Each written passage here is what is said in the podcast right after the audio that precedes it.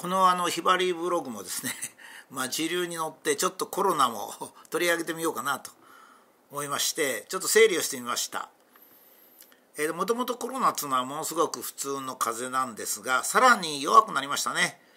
まあ、これはあの感染の専門家はですね口を揃えて、まあ、徐々に弱くなってそのうち消滅しますよと言ってます。これはあのウイルスの専門家が言ってるんで私の考えじゃないんですけどね。えっ、ー、と今年の4月ま4月と今7月とか大体感染者数が1か月で1万人を超えた月なんですね。で整理してみますと4月が1万2,000人の感染者数この感染者数ってもちろん嘘嘘っていうか怪しげな感染者数なんですけど、まあ、一応感染者と言ってますからね一応感染者とちょっと頭の中にこれは感染者じゃない可能性もあると思って頭に入れといてください。7月が1万5700人。ちょうど今日8月に入ったもんですから。ちょうど1か月間の統計が出てるんですね。ちょっと数字は下1桁2桁あの四捨五入してますけど。で死亡者数が4月が370名。7月が大体3 10分の1の31名ですね。仮にちょっとイタリアの4月これねなかなか統計がイタリアの場合定義が違ったりしてるんですがまあ大体まあ、2万人強ですね。強。ですからもう全然あのヨーロッパがどうだとかコロナがどうだとかいう話とは違うんですね。参考までに肺炎はですね1ヶ月に1万人死亡しますから7月はですね例年の1万人が1万31人に なったかもしれないんですが、えー、まああの2月3月とインフルエンザが少なかったものすごく肺炎も少ないもんですからまあ、年間を通じたら肺炎も少ないんですね。まあ、ここであのひばりブログ的に考えますとねえとにかく感染者は増加しているように見えるけどもまあこれ増加してるともうそのまま見てしまった方がひばり的なんですけどまあ感染者が増えてるけど死者は10分の1以下で31人って言いますとね全国で31人の1ヶ月の死者って言いますとねもうそれはもう本当の誤差なんですよ。というのは人間大体まあ今100年生きませんでしょ？80年ぐらい生きますよね80年から90年生きるんで、まあ、大雑把に言って、えー、毎年の死亡者っていうのは100万人なんですよ。まあ、普通に死ぬ人が100万人ですね。普通に死ぬ人が100万人っていうことはえー、これを1ヶ月の12で割るとね、まあ、当たり前ですけど、まあ、1ヶ月に8万人ぐらいは亡くなってるんですね。まあ、人間っていうのはあの死ぬか生きるかっていうことを選べるわけじゃなくていつ死ぬかっていうだけなんですね。ですからまあ100歳ぐらいになるとまあそろそろいいかと思ってまあ死ぬわけですね。ですからまあ8万人毎月死ぬのにコロナで30人死んだからっつってなんだか騒ぐ方がおかしいので それから感染者数がちょっと多くなってるのはこれはね PCR の検査が間違ってるかそれともウイルスが極端に弱くなってそれでもう1万6,000人感染し1万5,700人感染しても30人しか死なないようなウイルスになったのかは今のところデータからは分かりません。昨日ちょっとある、えー、っと県の全体のこの、えー、感染者数とそれから発症者数をちょっと、えー、密かに教えてもらったんですが半分以上は、えー、発症してないような感じなんで分かりませんねこれ。もうだけどこういうデータが分からない時はあんまり考えない方がいいんですね。外側に出てるだけ。だけどもう万歳ですよ。当面全く心配しなくていい今のところですよあのね これねあの将来もっとひどくなるかもしれないってしょっちゅう言う人がいるんですけどえーと、大体ねこういうウイルスとかこういったものでしかもあの日本全体を見るような時はですねタイムラグっていうのはやっぱり相当あるんですよ。人間っていうのはあの1人の人はね風邪ひいたと思ったら、えー、まあ3日ぐらい後には熱が出てきたり鼻水が出てきたりするんですね。だけど1万1億2,000万人とか、まあ、東京みたいに1,000万人ぐらいいるとですねあの徐々に行きますからね。だからまた例えばこのコロナがひどくなったとしますね。ひどくなることもあり得るんですよ。それはあの普通にはないっていうだけですね。普通はありません。あのつまりウイルスっていうのは人間とできるだけ共存したい生物なんですよ。ところがまあ大体今こうデータを見ますと12日から13日に1回突然変異してるみたいなんですね。で突然変異変異をした後自分自身も変異がむちゃくちゃな方向に変異しますから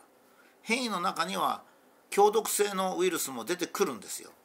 ただ強毒性のウイルスはすぐ滅びるんです。なんで滅びるかって言ったら せっかく人間に取り付いてもその人間が死んじゃうからですね。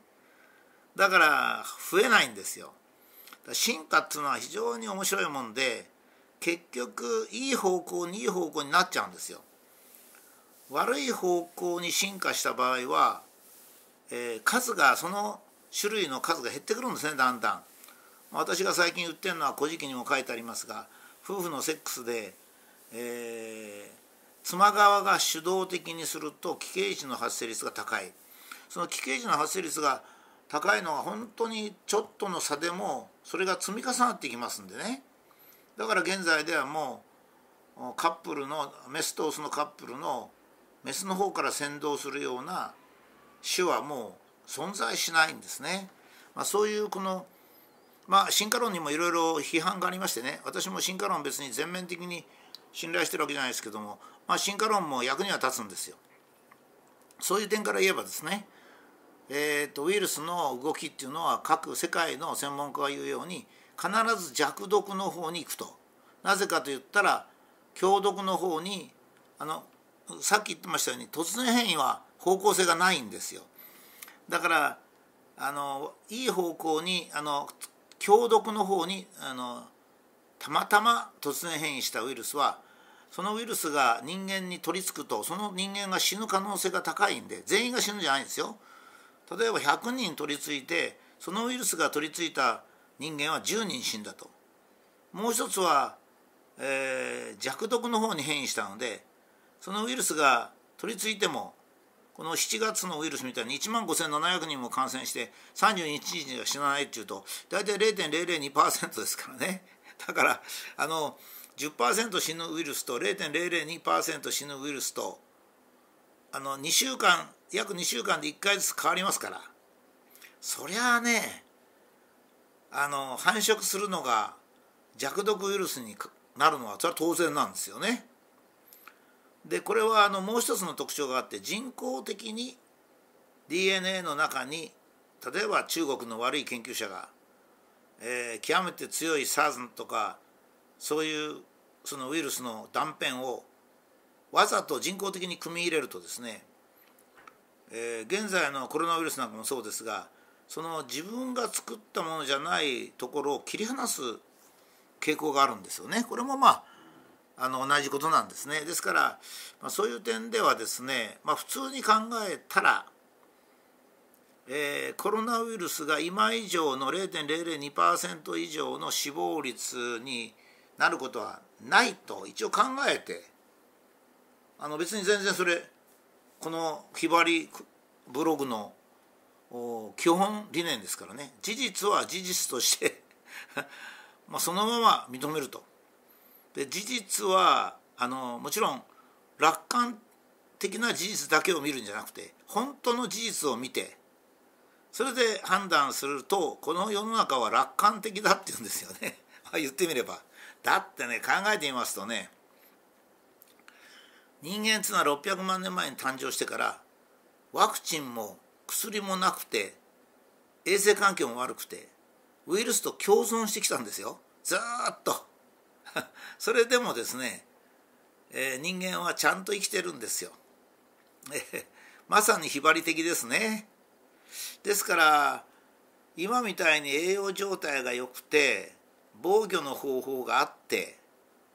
それからあだんだんだんだんウイルスが弱くなってくる。だから強すぎるウイルスってのはもうあまり出てこないんですよ。それの一番典型的には SARS ですね。SARS ってのはあれすごい死亡率が高くて6%だか10%だかそのぐらい死ぬんですよ、まあ、幸い日本には感染者出なかったんですがあれはもう1回19年前かななんか出てからもう二度と出てこないんですよ。まあまあもちろん突然変異は偶然に起こるから出てくる可能性あるんですけども強いウイルスは出てこないんですよ。強毒ウイルスはまあなかなか出てこないんですよ。だから多分人間がウイルスと共存しながら生きてきたってはなぜかっていうとウイルスが出てきても共存強強毒のやつが消えてしまうんですね。ですから、まあ、最初の波ぐらい乗り切ればいいんですね。その意味では私は今年の3月4月の波を、まあ、日本の場合確かないけどイタリアなんかこれ見ますとね、まあ、2万人ぐらい死んでるんで、えー、今年の4月の波を乗り切った人たち。このブログを見てる人は全員がそうだと思うんですけどもそれはねもうコロナについては心配ないんですよね、はい、あの新型コロナについては。えー、新型コロナについてはえー、もうかかっても大したことないしこれ以上強くなることはまずないわけですからね。だからまあそういうことで、まあ、一安心と。万歳。当面心配なし。だけどねこのひばりじゃなければ僕はあのマスクをしない方がいいなんて言うんですけどまあひばりになりますとね周りとは妥協しながら楽しく自分だけ楽しく生きていくと。いうことですからえー、っと心配はしないけど人がいる時で目立つ時はマスクをするかなと。私も最近あの、えー、レジ袋とそれから、えー、マスクはですね、えー、ちょっとポケットに忍ばせておいてですねちょっと、ま、僕咳があの喉が渇くと咳が出るもんですからそうするとなんか目立つといけないからシャシャッとこうマスクをしてですね知らん顔してるわけですよ。だけど暑いしね息もしにくいんで人がいなくなったらマスクを外すと。つまりねあの事実今はねもう事実よりかあのテレビウイルスにかかった頭の方がまずいんですよ。攻撃的になるし。だからまあそういう人のためにもねあんまり刺激してもいけないから、えー、マスクをピュッとしてて、まあ、目立たなくなったら外しちゃいいんですからね。ええー、だからまあそういうことでえー、まあ少なくともコロナはちょうど7月が全部終わりましたのでものすごく感染者数というものが多いんですよね。いや計算してみたら1万5700人なんですよ。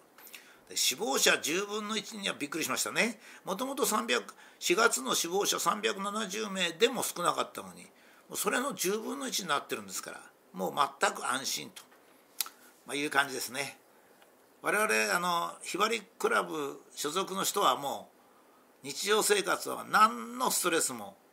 持たずに生活をができるなとこんな感じです。